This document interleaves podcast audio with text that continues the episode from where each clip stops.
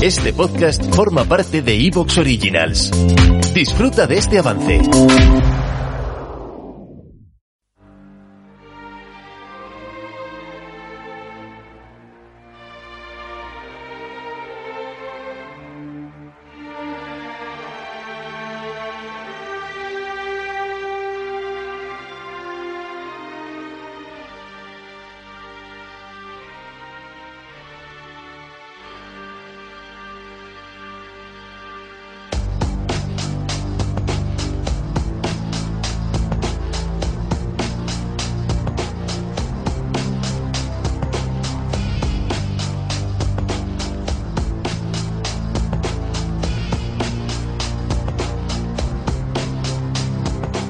Muy buenos días, amigos y compañeros de Colectivo Burbuja. Muy bienvenidos a un nuevo programa de radioactividad. Hoy tenemos con nosotros a David de Historia, Economía, Filosofía. Muy buenos días, David.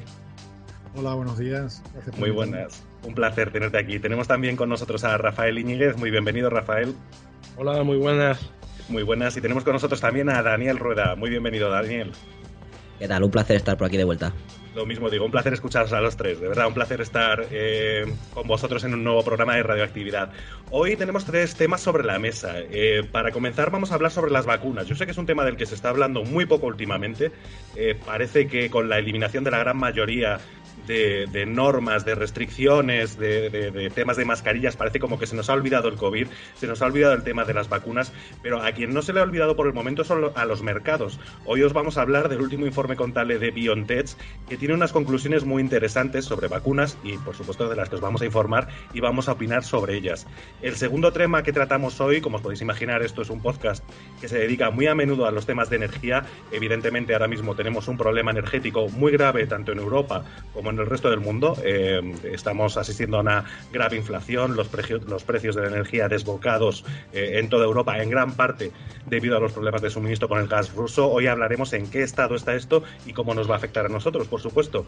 Y por último vamos a hablar sobre contaminación plástica eh, y especialmente la presencia de, plásticos, de, micropartículas de plástico en el propio organismo humano, es decir, en nuestros propios cuerpos. Se acaba de acreditar científicamente que se ha traspasado una barrera muy, muy importante, bastante seria, bastante grave. Ya os contaremos cuál, porque, porque eh, nos hemos quedado todos, la verdad, bastante sorprendidos. Así que hoy vamos a hablar de esto. Pero comenzamos por las vacunas, David. Em, tenemos el último informe contable de BioNTech. Este informe, ahora nos vas a contar las conclusiones. Digamos que los mercados están opinando sobre las vacunas y las noticias eh, no terminan de ser buenas, en realidad, ¿no? Sí, bien, es, esto, esta noticia la he leído, nos la ha transmitido precisamente, nos la ha enviado precisamente Juan Carlos Barba, el grupo de correo nuestro interno. Y bueno, pues es un artículo de, que, aparece, que ha aparecido aquí en España en Diario 16, donde se da un enlace precisamente a la, al documento, porque es un documento público que ha emitido BioNTech, que es la empresa bioquímica que ha desarrollado el principio activo de la vacuna de Pfizer. Eh, la vacuna se llama Pfizer BioNTech. BioNTech es la, que, la propietaria de una buena parte de la tecnología que se ha utilizado para la realización de esa vacuna, la parte esa de los nanolípidos, etcétera, y todo, todo lo que hay detrás. Bien, pues esta empresa BioNTech, que es, es alemana, ha emitido un, informe para los eh, accionistas, etcétera, a través de la SEC, de la Security and Exchange Commission.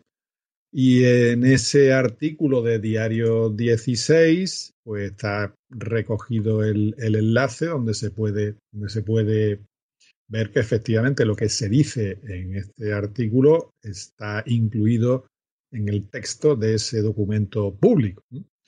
Y entonces, bueno, pues el, título del artículo pone BioNTech reconoce ante la Comisión de Bolsa y Valores de Estados Unidos no poder demostrar suficiente eficacia y seguridad de la vacuna Pfizer y su preocupación por los efectos adversos. Y efectivamente, eso no lo vaya a ver ni oír en ninguna radio española, ninguna televisión, no lo vaya a escuchar en, ningún debate público de masivo, no lo vaya a ver en, Twitter, etcétera, porque seguro que lo tienen censurado, pero eh, los inversores, etcétera, sí lo pueden ver a través de, la información pública del mercado de valores de Estados Unidos.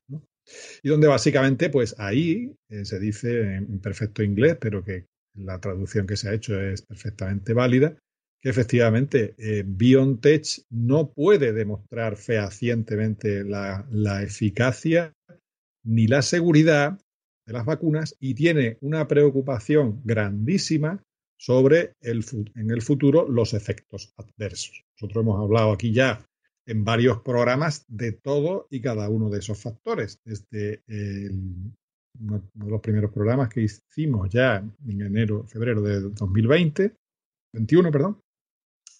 Bueno, hemos sido, bueno, yo particularmente he sido bastante crítico con el tema de, de, la, de las vacunas, desde los ensayos iniciales hasta el despliegue posterior, todas las medidas coercitivas que se han ido tomando contra las personas que voluntariamente y bajo su responsabilidad han decidido, como es mi caso, no vacunarse.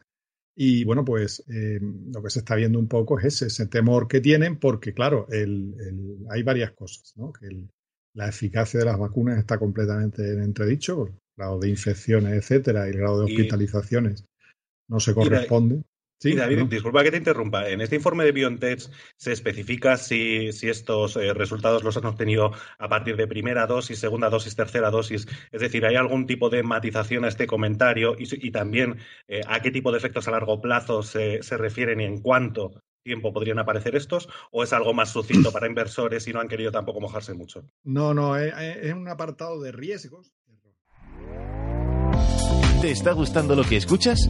Este podcast forma parte de Evox Originals y puedes escucharlo completo y gratis desde la aplicación de Evox. Instálala desde tu store y suscríbete a él para no perderte ningún episodio.